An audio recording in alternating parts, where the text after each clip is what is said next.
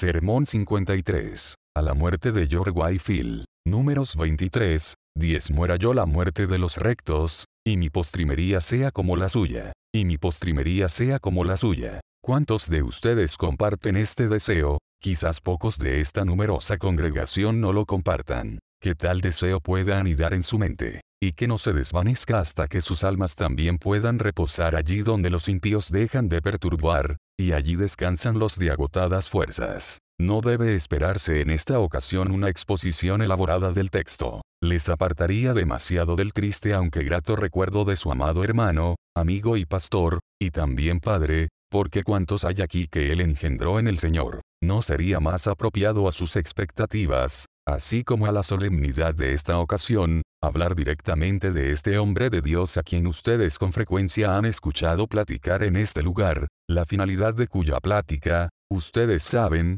ha sido Jesucristo, es el mismo ayer, y hoy y por los siglos. Podemos pues, primero, prestar atención a algunos datos de su vida y muerte, segundo, prestar atención a su carácter, y, tercero, preguntarnos cómo podemos superar esta terrible situación, su repentina partida de entre nosotros. Podemos, en primer lugar, examinar unos pocos pormenores de su vida y muerte. Nació en Gloucester en diciembre de 1714, y fue inscrito allí en una escuela primaria cuando tenía unos 12 años de edad. A los 17 años comenzó, según su mejor entender, a tomar en serio la religión y a servir a Dios. Alrededor de los 18 se trasladó a la universidad y fue admitido en la Escuela Superior de Pembroke en Oxford, y luego de un año tomó conocimiento de los así llamados metodistas, a quienes desde aquella época amó como a su propia alma. Fue convencido por ellos de que nos es necesario nacer de nuevo,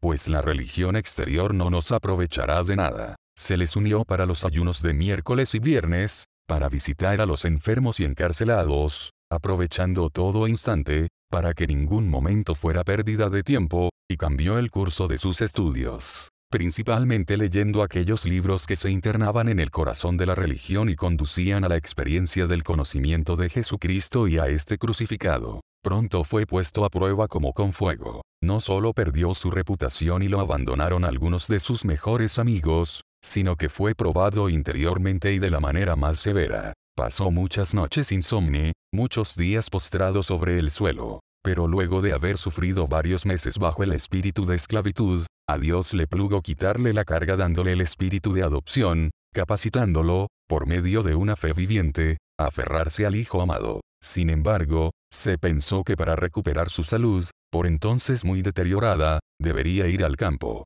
De acuerdo con esto marchó a Gloucester, donde Dios le permitió despertar a varios jóvenes. Muy pronto estos se organizaron en una pequeña sociedad y fueron uno de los primeros frutos de su labor. Poco después comenzó a leer en voz alta dos o tres veces por semana para algunos pobres del pueblo, y todos los días a leer y orar con los presos de la cárcel del condado. Teniendo por entonces unos 21 años de edad, se le pidió ingresar al ministerio. Pero tuvo gran temor, pues era muy consciente de su propia insuficiencia. Mas el mismo obispo envió por él y le dijo, aunque me propuse no ordenar a nadie menor de 23 años, no obstante a usted lo ordenaré cuando quiera que venga, y dadas otras circunstancias coincidentes. Obedeció y fue ordenado el domingo de Trinidad de 1736. Al domingo siguiente predicó a un atestado auditorio en la iglesia donde había sido bautizado. A la semana siguiente regresó a Oxford y recibió su título de bachiller. Ahora se encontraba completamente ocupado, la atención a los encarcelados y a los pobres quedó principalmente bajo su responsabilidad. Mas no mucho después fue invitado a Londres para atender a la obra de un amigo que iba al campo. Continuó allá dos meses, alojado en la torre, teniendo a su cargo las devociones en la capilla dos veces por semana, catequizando y predicando una vez por semana, además de visitar diariamente a los soldados en las barracas y en la enfermería. También tenía a su cargo las oraciones vespertinas en la capilla Vaping y predicaba en la cárcel de Luzgate cada martes. Mientras estaba allí le llegaron cartas de sus amigos desde Georgia, que lo hicieron anhelar viajar y ayudarles mas no teniendo muy claro su llamado, al momento oportuno retornó a su pequeño cargo en Oxford, donde varios jóvenes se reunían en su cuarto diariamente para edificarse uno a otro en su santísima fe. Más pronto fue llamado a reemplazar al sacerdote de Dummer en el condado de Amp. Allí tuvo a cargo las devociones dos veces por día, temprano por la mañana y a la noche luego que la gente volvía del trabajo. También diariamente catequizaba a los niños, y visitaba casa por casa. Por entonces dividía cada jornada en tres partes, dedicando ocho horas a dormir y comer, ocho a estudiar y hacer retiro, y ocho horas a las devociones, catecismo y visitación de la gente. ¿Acaso habrá un camino más excelente para un siervo de Cristo y su iglesia? Si no es así, ¿quién irá y hará lo mismo?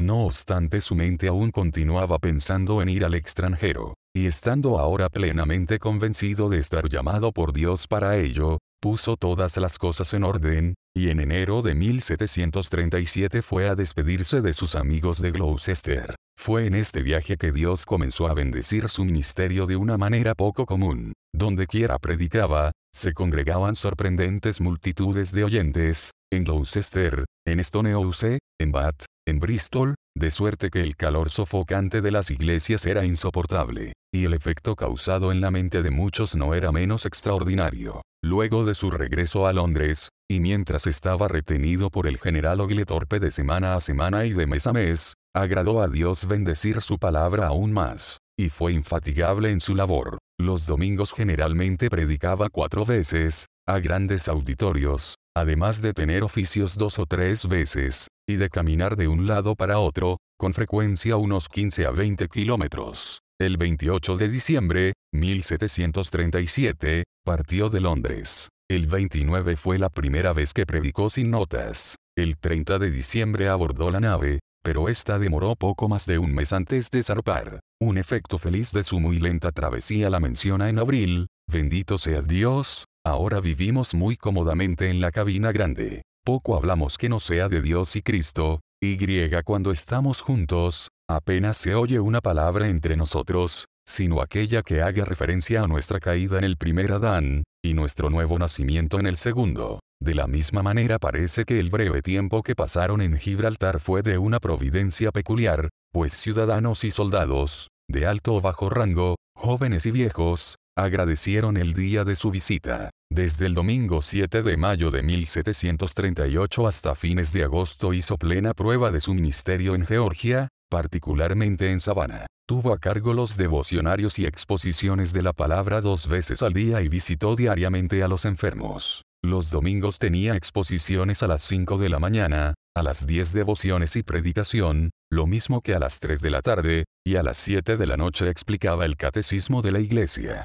Cuanto más fácil es para nuestros hermanos en el ministerio, sea en Inglaterra, Escocia o Irlanda, encontrar defectos de un obrero en la viña del Señor que seguir sus pasos. Fue por entonces que advirtió la deplorable condición de muchos niños en Georgia, y Dios puso en su corazón los primeros pensamientos para fundar un hogar de huérfanos. A este fin decidió solicitar contribuciones en Inglaterra, si Dios le diera un seguro retorno allá. Al siguiente diciembre retornó a Londres y un domingo, el 14 de enero de 1739, fue ordenado sacerdote en la Iglesia de Cristo, en Oxford. Al día siguiente vino a Londres nuevamente, y el domingo 21 predicó dos veces. Pero aunque los templos eran grandes y completamente atestados, no obstante centenares de personas quedaron en el campo santo, y otros cientos más debieron volverse a sus hogares. Esto le dio la primera idea de predicar al aire libre, mas cuando se lo mencionó a algunos amigos, consideraron que era una locura, así que no lo llegó a poner en práctica sino después de haber dejado Londres. Fue un miércoles, 21 de febrero, que encontrando en Bristol todas las puertas de las iglesias cerradas, además de que ninguna iglesia tenía capacidad para la mitad de la congregación, a las 3 de la tarde fue a Kingswood y predicó afuera, a unas 2.000 personas. El viernes predicó allí de 4 a 5.000 personas, y se estimó que el domingo a unas 10.000. El número aumentaba continuamente todo el tiempo que permaneció en Bristol, y se encendió una llama de amor santo, que no será fácil extinguir. La misma fue luego encendida en varios lugares de Gales, y de los condados de Gloucester y Worcester. En verdad, donde quiera iba Dios confirmaba de forma abundante la palabra de su mensaje. El domingo 29 de abril predicó por primera vez en Moorfields y en el ejido de Kennington. Los miles de oyentes estuvieron tan silenciosos como en un templo. Estando de nuevo demorado en Inglaterra de mes a mes, realizó breves excursiones a varios condados, donde recibió la contribución de multitudes generosas para un orfanatorio en Georgia. El embargo que entonces se impuso a la navegación le dejó tiempo libre para dar más viajes a través de varias partes de Inglaterra, por lo cual muchos tendrán razón de bendecir a Dios por toda la eternidad. Por fin, se embarcó el 14 de agosto, pero no arribó a Pensilvania sino hasta el 30 de octubre. Posteriormente viajó a través de Pensilvania, las Jerseys, Nueva York, Maryland, Virginia, Carolina del Norte y del Sur, predicando siempre a congregaciones inmensas, con un efecto tan grande e importante como en Inglaterra. El 10 de enero de 1740 arribó a Savannah. El 29 de enero agregó tres huérfanos desamparados a los cerca de 20 que tenía en su casa desde antes. Al día siguiente hizo el trazado del terreno para la casa, a unos 15 kilómetros de Savannah. El 11 de febrero incorporó a cuatro huérfanos más, y salió en dirección a Frederica a fin de traer a los huérfanos que se encontraban en el sur de la colonia. A su retorno organizó una escuela, tanto para niños como para adultos, en Darien, y de allí tomó cuatro huérfanos. El 25 de marzo colocó la primera piedra del orfanatorio al cual, con gran propiedad, dio el nombre de Bethesda. Es una obra por la cual niños aún no nacidos alabarán al Señor. Tenía ahora unos 40 huérfanos, así que había cerca de 100 bocas para alimentar a diario. Pero no estaba para nada afanoso, confiando su cuidado a quien da su mantenimiento a los hijos de los cuervos que claman. En abril hizo otra gira por Pensilvania, las Jerseys y Nueva York. Multitudes increíbles se congregaban para escucharlo, entre las cuales había abundancias de negros. En todos los lugares la mayoría de los oyentes eran afectados a un grado sorprendente. Muchos fueron profundamente convencidos de su estado de perdición, muchos se convirtieron verdaderamente a Dios. En algunos lugares miles de personas clamaban en voz alta, muchos como en agonía de muerte, muchos bañados en lágrimas, algunos pálidos como de muerte, otros retorciendo sus manos, otros echándose al suelo, otros hundiéndose en los brazos de sus amigos, casi todos levantando los ojos y pidiendo misericordia. Retornó a Savannah el 5 de junio. Durante el servicio público de la noche siguiente, la congregación entera, jóvenes y viejos, se deshacían en lágrimas. Luego del servicio varios de los feligreses, y todas sus familias, particularmente los niños, regresaron a sus hogares llorando por las calles, y algunos no podían menos que orar en voz alta. Los gemidos y el llanto de los niños continuaron toda la noche así como gran parte del día siguiente. En agosto viajó de nuevo, y llegó a Boston luego de atravesar varias provincias. Mientras estuvo allí en los lugares vecinos, tenía el cuerpo extremadamente debilitado. No obstante, las multitudes de oyentes eran tan grandes, y los efectos producidos en ellos tan sorprendentes, como nunca antes habían visto las personas más viejas del pueblo. El mismo poder le acompañó en su predicación en Nueva York, particularmente el domingo 2 de noviembre. Casi tan pronto como comenzó, se escuchaban quejidos, llantos y lamentos por todas partes. Muchos se arrojaron al piso, dolidos de corazón, y muchos fueron llenos de consolación divina. Hacia el fin de su viaje hizo esta reflexión, hace 75 días desde que arribé a Rhode Island, con el cuerpo muy débil. Sin embargo Dios me ha permitido predicar en público 175 veces, además de exhortar frecuentemente en privado. Nunca Dios me concedió mayor consuelo. Jamás realicé mis viajes con menos fatiga, o vital continuidad de la presencia divina en las congregaciones a las cuales prediqué. En diciembre regresó a Savannah y en marzo siguiente arribó a Inglaterra. Ustedes pueden observar fácilmente que el relato precedente está extraído de su diario el cual, por su sencillez y simplicidad sin afectación,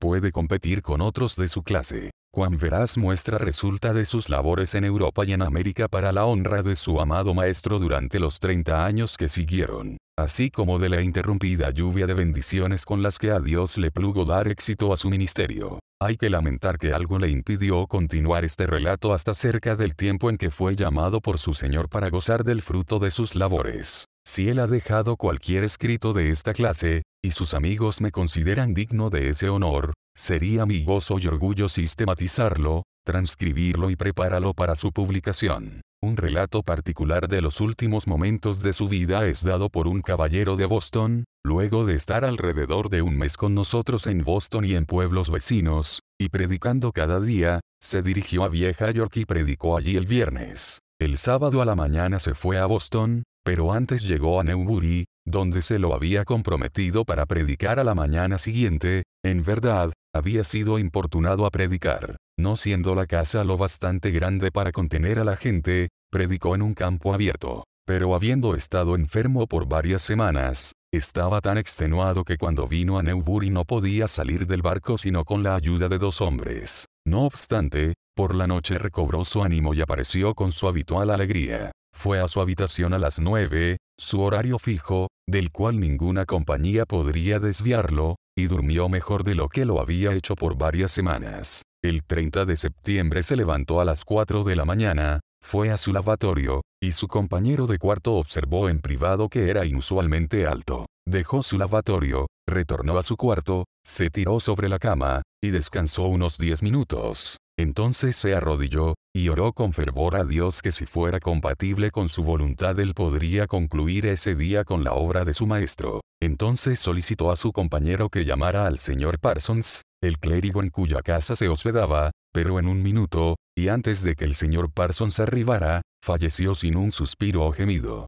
A la noticia de su muerte, seis caballeros partieron hacia Newbury a fin de traer sus restos acá, pero no pudo ser movido, así que sus preciosas cenizas deben permanecer en Newbury. Centenares de personas podrían haber ido desde esta ciudad para asistir a su funeral si no hubieran tenido la expectativa de que él habría sido enterrado aquí. Que este golpe pueda ser santificado para la Iglesia de Dios en general, y para esta provincia en particular. En segundo lugar, veamos algunos aspectos de su carácter. Un breve esquema de esto fue pronto publicado en el Boston Gazette, un resumen del cual se adjunta, poco puede decirse de él, que todo amigo de un cristianismo vital y que haya estado bajo su ministerio, no lo haya atestiguado. En su obra pública por muchos años sorprendió al mundo con su elocuencia y devoción. Con qué apasionante devoción persuadió al pecador impenitente a abrazar la práctica de la piedad y la virtud. Lleno del espíritu de gracia, habló desde el corazón y con celo ardiente acaso inigualado desde los días de los apóstoles, engalanó las verdades que comunicaba con agraciado encanto de retórica y oratoria. Desde el púlpito fue incomparable en el dominio de auditorios cada vez más multitudinarios. Ni fue menos agradable e instructivo en sus conversaciones privadas, afortunado en su destacada facilidad para dirigir la palabra, deseoso de comunicarse, esmerado en edificar. Que la naciente generación atrape una chispa de aquella llama que resplandeció con tal distinguido brillo en el espíritu y práctica de este fiel siervo de Dios Altísimo una nota más particular e igualmente justa sobre él. Ha aparecido en uno de los periódicos ingleses. Puede que no sea desagradable para ustedes agregar también la substancia de este, el carácter de esta persona realmente piadosa debe quedar profundamente grabado en el corazón de todo amigo de la religión vital. A pesar de una débil y delicada constitución física continuó hasta el último día predicando con una frecuencia y un fervor que parecían exceder la fortaleza natural del más robusto. Habiendo sido llamado al ejercicio de esta función a una edad temprana, cuando los jóvenes apenas están comenzando a capacitarse para ello, no tuvo tiempo para realizar un progreso considerable en los lenguajes eruditos. Pero este defecto fue suplido por un genio dinámico y fértil, por un celo ferviente, y por una vigorosa y muy persuasiva predicación. Y aun cuando desde el púlpito fue necesario por el temor del Señor persuadir a las gentes, no tenía nada sombrío en su temperamento, siendo una persona singularmente alegre, así como caritativa y de tierno corazón. A la vez estaba presto a aligerar sus necesidades corporales y espirituales. También debe observarse que constantemente insistía ante su audiencia en todo deber moral, y en especial en la laboriosidad en sus diferentes profesiones y obediencia a sus superiores. Por los esfuerzos extraordinarios de su predicación, en diferentes lugares, y aún a campo abierto, procuró elevar a la gente de clase más baja, del último grado de desatención e ignorancia a la comprensión de la religión. Por esta y sus otras obras, el nombre de Jorge Whitefield será largamente recordado con estima y veneración. Se puede ver inmediatamente que, hasta donde llegan, ambos relatos son justos e imparciales. Pero apenas van más allá de lo externo de su carácter. Muestran al predicador, pero no al ser humano, al cristiano, al santo de Dios. Me permitirían, bajo mi responsabilidad, agregar algo más a partir de un conocimiento personal de casi 40 años, en verdad, soy consciente de cuán difícil es hablar de un tema tan delicado, y la prudencia que se requiere, para no decir ni poco ni mucho. Mejor dicho, sé que es completamente difícil expresar poco o mucho, sin incurrir para algunos en un tipo de censura sobre lo uno o lo otro. Algunos pensarán seriamente que se dice muy poco, y otros que es demasiado. Mas sin preocuparme por ello hablaré solo de lo que sé, delante de aquel a quien todos debemos rendir cuenta. Ya se ha hecho mención de su celo incomparable, su actividad infatigable, su ternura de corazón para con los afligidos, y de su caridad hacia el pobre. Pero, de la misma manera no deberíamos mencionar su profunda gratitud a todos quienes Dios ha usado como instrumento para su bien, aquellos de quienes no cesó de hablar de la manera más respetuosa, hasta el día de su muerte, no deberíamos mencionar que tenía un corazón susceptible de la amistad más generosa y tierna, con frecuencia he pensado que esta, entre todas las demás, fue la parte distintiva de su carácter. Cuán pocos hemos conocido de un temperamento tan amable, de un afecto tan grande y fluido. No fue fundamentalmente por esto que los corazones de otros fueron extrañamente atraídos y aunados a él, puede alguna otra cosa que no sea el amor engendrar amor, esto resplandecía en su propio semblante, y continuamente exhalaba en todas sus palabras, fuera en público o en privado. ¿Acaso no fue esto lo que, rápido y penetrante como un relámpago, fluía de corazón a corazón, que fue lo que les dio vida a sus sermones? Ustedes son testigos. Pero dejando fuera las viles tergiversaciones de gente de mentes corruptas, que no saben de otro amor que no sea el terrenal y sensual, al mismo tiempo debemos recordar que fue dotado de la más agradable e intachable modestia. Su oficio le llevaba a conversar muy frecuente y extensamente con mujeres así como con hombres, y de toda edad y condición. Mas toda su conducta hacia ellos fue un comentario práctico de aquel consejo de San Pablo a Timoteo, exhorta, a las ancianas como a madres, a las jovencitas, como hermanas, con toda pureza. Entre tanto, cuán propia de la cordialidad de su espíritu fue la franqueza y sinceridad de su conversación. Aunque estaba tan lejos de la rudeza por una parte, como de la astucia y la simulación por otra. ¿No fue esta instantánea franqueza un fruto y una prueba de su coraje e intrepidez? Armado con ellos, no temió frente al rostro de los demás,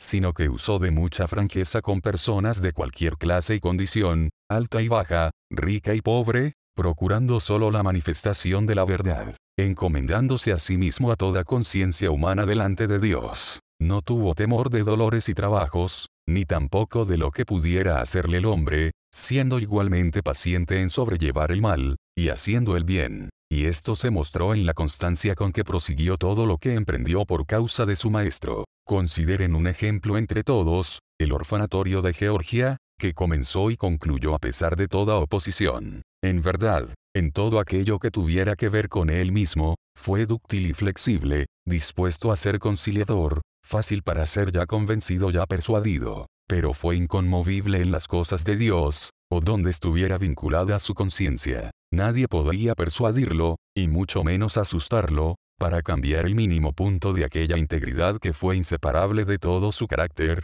y que regulaba todas sus palabras y acciones. En esto persistió fuerte como pilar de hierro y sólido como muralla de bronce. Si se preguntara cuál era la base de su integridad, o de su sinceridad, coraje, paciencia, y toda otra cualidad amable y valiosa, es fácil dar la respuesta. No fue la excelencia de su temperamento natural, ni el vigor de su inteligencia, no fue la solidez de la educación, no, ni el consejo de sus amigos, no fue otra cosa que la fe en Cristo sufriente, fe en el poder de Dios. Fue una esperanza viva de una herencia incorruptible, incontaminada e inmarcesible. Fue el amor de Dios, derramado en su corazón por el Espíritu Santo que le fue dado, lo que llenó su alma con un amor tierno y desinteresado hacia toda criatura humana. De esta fuente surgió aquel torrente de elocuencia que, con frecuencia, removió todo lo que estuviera enfrente, de aquí aquella sorprendente fuerza de persuasión, que los pecadores más empedernidos no podían resistir. Esto fue lo que frecuentemente hizo su cabeza como aguas y sus ojos fuentes de lágrimas. Esto fue lo que le permitió derramar su corazón en oración de una manera que le era peculiar, con tal unidad de plenitud y fluidez, con tal fuerza y variedad tanto de sentimiento como de expresión. Puedo concluir esta parte destacando que honor agradó a Dios conceder a su fiel siervo permitiéndole proclamar su evangelio eterno en tal variedad de países, a tal número de personas y con tan grande efecto en tantas de sus preciosas almas. Hemos leído u oído de alguna otra persona que, desde los tiempos apostólicos, testificara del Evangelio de la gracia de Dios a través de un espacio tan amplio y extendido, por una parte tan grande del mundo habitado, hemos leído o escuchado de alguna persona que llamara a tantos miles, a tal miríada de pecadores, a arrepentimiento, sobre todo, hemos leído u oído de otro que haya sido un bendecido instrumento de su mano para llevar tantos pecadores de las tinieblas a la luz, y de la potestad de Satanás a Dios, es verdad que si fuéramos a hablar así al alborozado mundo seríamos juzgados como extraños. Pero ustedes entienden el lenguaje del país al que van, donde nuestro amigo se fue un poco antes que nosotros. Mas cómo superaremos esta terrible situación, este es la tercer asunto que tenemos que considerar. La respuesta a esta importante cuestión es sencilla, quiera Dios escribirla en todos nuestros corazones, observando de cerca las grandes doctrinas que expuso y tomando de su espíritu. Primero, entonces, observemos las grandes doctrinas bíblicas que predicó por todas partes. Hay muchas doctrinas de una naturaleza menos esencial, sobre las cuales aún los sinceros hijos de Dios, tal es la presente debilidad del entendimiento humano, están y han estado divididos por muchísimo tiempo. Con respecto a ellas, podemos pensar y dejar pensar, podemos consentir en disentir. Pero, entre tanto, mantengamos firmes los fundamentos de la fe que ha sido una vez dada a los santos, en la cual este paladín de Dios insistió tan fuertemente en todo tiempo y en todo lugar. Este punto fundamental fue, dar a Dios toda la gloria de todo aquello que es bueno en el ser humano, y en la empresa de la salvación, poner a Cristo tan alto y al ser humano tan bajo como fuera posible. Con este punto él y sus amigos de Oxford, los metodistas originales, así llamados, se pusieron en camino. Su gran principio fue, no hay poder ni mérito por naturaleza en el ser humano. Insistieron que todo poder para pensar, hablar, o actuar correctamente es en y desde el Espíritu de Cristo, y todo mérito está, no en el ser humano, no importa cuán superior sea en gracia, sino meramente en la sangre de Cristo. Así que él y ellos enseñaron, no hay poder en el ser humano, hasta que le sea dado desde lo alto, hacer una buena obra, decir una buena palabra, o concebir un buen deseo. Porque no es suficiente decir que todos los seres humanos están enfermos de pecado. No, todos estamos muertos en nuestros delitos y pecados. De ello se deriva que todos los hijos de los hombres son por naturaleza hijos de la ira. Todos estamos bajo el juicio de Dios, condenados a muerte, tanto temporal como eterna. Así que todos estamos indefensos, tanto respecto al poder como a la culpa del pecado. ¿Por qué? ¿Quién hará limpio a lo inmundo? Nada menos que el Todopoderoso. ¿Quién puede levantar a los que están muertos, espiritualmente muertos en pecado? Nadie, sino aquel que nos levantó del polvo de la tierra. Mas sobre qué consideración hará esto, no por obras de justicia que nosotros hubiéramos hecho. No alabarán los muertos al Señor, ni hacen nada por motivo de lo cual deberían ser levantados a la vida. Por tanto, cualquiera cosa que hace Dios, la hace solo por causa de su Hijo amado, el herido fue por nuestras rebeliones, molido por nuestros pecados, llevó él mismo nuestros pecados en su cuerpo sobre el madero, el cual fue entregado por nuestras transgresiones, y resucitado para nuestra justificación. Esta es, entonces, la única causa meritoria de toda bendición que hacemos o podemos gozar, en particular de nuestro perdón y aceptación de Dios, de nuestra plena y libre justificación. Mas, ¿por qué medios llegamos a interesarnos en lo que Cristo ha hecho y sufrido, no por obras, para que nadie se gloríe, sino solo por la fe. Concluimos, dice el apóstol, que el hombre es justificado por la fe sin las obras de la ley. Así que, a todos los que le recibieron, a los que creen en su nombre, les dio potestad de ser hechos hijos de Dios, los cuales no son engendrados de sangre, ni de voluntad de carne, ni de voluntad de varón, sino de Dios. Por tanto, el que no naciere de nuevo, no puede ver el reino de Dios. Mas todos los que así son nacidos del Espíritu tienen el reino de Dios entre ellos. Cristo establece su reino en sus corazones, justicia, paz y gozo en el Espíritu Santo, aquel sentir que hubo también en Cristo Jesús, habilitándolos a andar como Él anduvo. el espíritu que en ellos mora los hace santos en el corazón y santos en toda su manera de vivir. Pero aún considerando que todo esto es una libre dádiva por medio de la justificación y la sangre de Cristo, existe la misma razón para recordar perpetuamente que, el que se gloría, gloríese en el Señor. Ustedes no ignoran que estas eran las doctrinas fundamentales sobre las que insistió en todas partes. ¿Y, acaso no podrían resumirse en dos términos, el nuevo nacimiento y la justificación por la fe? Perseveremos en ellos con todo vigor, en todo tiempo y en todo lugar, en público, aquellos de nosotros que estamos llamados a ello, y en privado, en todas las oportunidades. Observen estrechamente estas doctrinas buenas, viejas, fuera de moda, ante cualquier persona que las contradiga y blasfeme. Firmes, mis hermanos, fortaleceos en el Señor, y en el poder de su fuerza, con todo cuidado y diligencia salvaguarden lo que se les ha encomendado, sabiendo que el cielo y la tierra pasarán, pero esta verdad no pasará, pero será suficiente apegarse a estas doctrinas, con la pureza que puedan tener, ¿acaso no hay un asunto de mayor importancia que este, es decir, beber de su espíritu, ser en esto imitador de él, así como él lo fue de Cristo? Sin esto la pureza de nuestras doctrinas solo aumentará nuestra condenación. Por tanto, esta es la cuestión principal, ser seguidores de su espíritu. MAS permitiéndonos que en algunos puntos debamos conformarnos a admirar lo que no podemos imitar, no obstante en muchos otros podremos, por medio de la misma libre gracia, ser partícipes de igual bendición. Consciente entonces de tus propias carencias, y de su abundante amor que da a todos abundantemente y sin reproche, clama a aquel que realizó todo en todos por una medida de la misma preciosa fe, del mismo celo y actividad, la misma ternura de corazón, caridad y entrañable misericordia. Pugna con Dios para lograr algún grado semejante de gratitud, amistad, amabilidad de temperamento, de la misma apertura, sencillez y piadosa sinceridad, de amor sin fingimiento. Sigue luchando, hasta que el poder de lo alto opere en ti la misma firmeza de coraje y paciencia, y sobre todo, dado que es la corona de todo, la misma invariable integridad.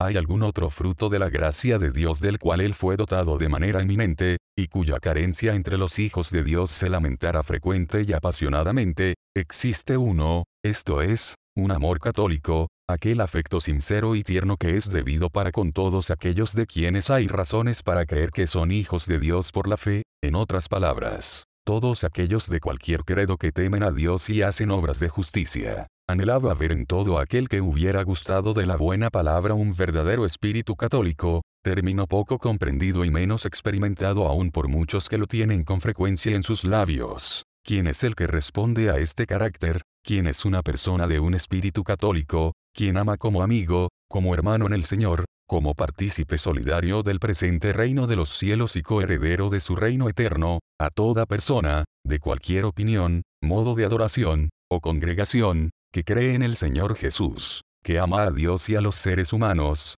que, gozándose en agradar a Dios y temiendo ofenderle, es cuidadosa en abstenerse del mal, y celosa de buenas obras. Así es una persona de un verdadero espíritu católico, que lleva esto continuamente en su corazón, la que teniendo una indecible ternura por sus personas, y un vivo deseo por su bienestar, no cesa de encomendarlas a Dios en oración, así como de defender sus causas delante de los seres humanos, que les habla con comodidad, y que en todo su decir trabaja para fortalecer sus manos en Dios, las ayuda hasta lo último de sus fuerzas en todas las cosas, espirituales y temporales, que está pronta a gastar y gastarse por ellas, en efecto que ponga su vida por sus amigos. Qué afable es un carácter así, cuán deseable para toda criatura de Dios. Pero ¿por qué es tan difícil hallarlo? Porque es que hay tan pocas oportunidades de ello, en verdad, suponiendo que hemos gustado del amor de Dios, ¿Cómo puede cualquiera de nosotros descansar hasta que ello sea nuestro propio carácter?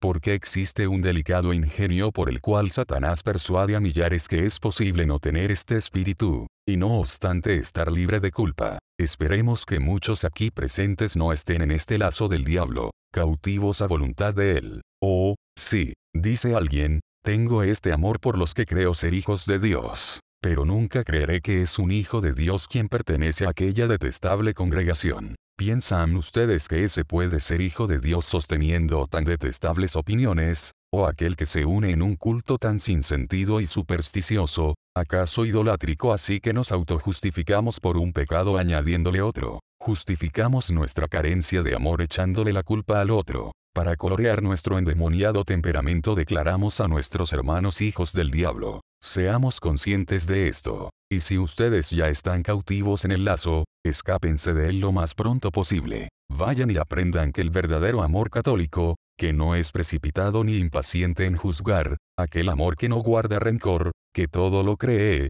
todo lo espera, que tiene toda la tolerancia que quisiéramos que otros tuvieran con nosotros. Entonces tendremos conocimiento de la gracia de Dios que está en todo ser humano, cualquiera sea su opinión o modo de adoración. Entonces todos los que temen a Dios serán amados y próximos a nosotros por el entrañable amor de Jesucristo. ¿No fue este, acaso, el espíritu de nuestro amigo, porque no podría ser el nuestro, oh Dios de amor? ¿Hasta cuándo tu pueblo será el escarnio entre las naciones? ¿Hasta cuándo se reirán burlándose de nosotros y dirán, vean cómo se aman estos cristianos unos a otros? ¿Cuándo quitarás el oprobio de nosotros? Nos consumirá la espada perpetuamente, ¿hasta cuándo no dirás al pueblo que se vuelva de perseguir a sus hermanos? Ahora, al menos, permite que todo el pueblo se detenga y no persiga más a sus hermanos. Pero cualquier cosa que otros hagan, todos nosotros, mis hermanos, escuchemos la voz la voz de aquel que estando muerto aún habla. Imagínenle diciéndoles,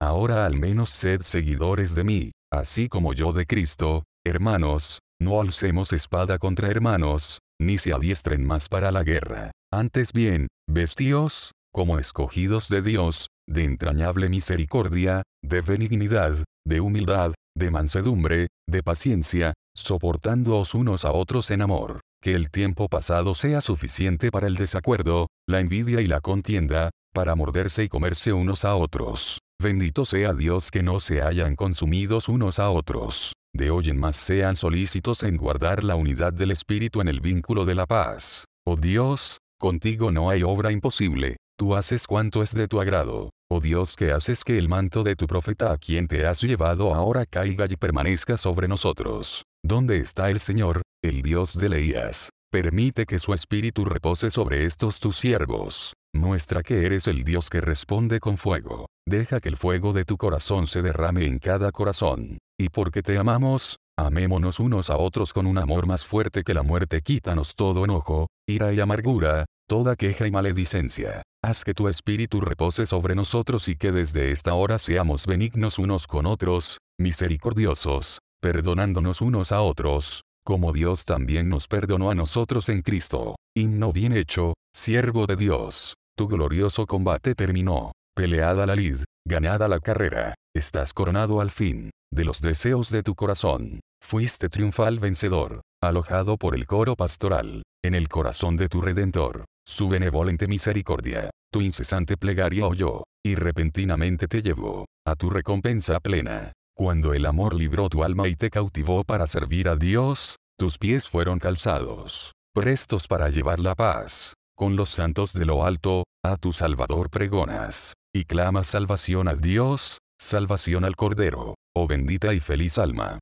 En éxtasis de alabanza, dilatada como las edades, contemplas la faz del Señor, libre del mundo y del dolor, oh, ¿cuándo seremos elevados, para todos reinar con Jesús, junto al amigo que ha partido? Ven, Señor, ven pronto, y siendo consumados en ti, recibe a tus anhelantes siervos, en tu lar para triunfar a tus pies.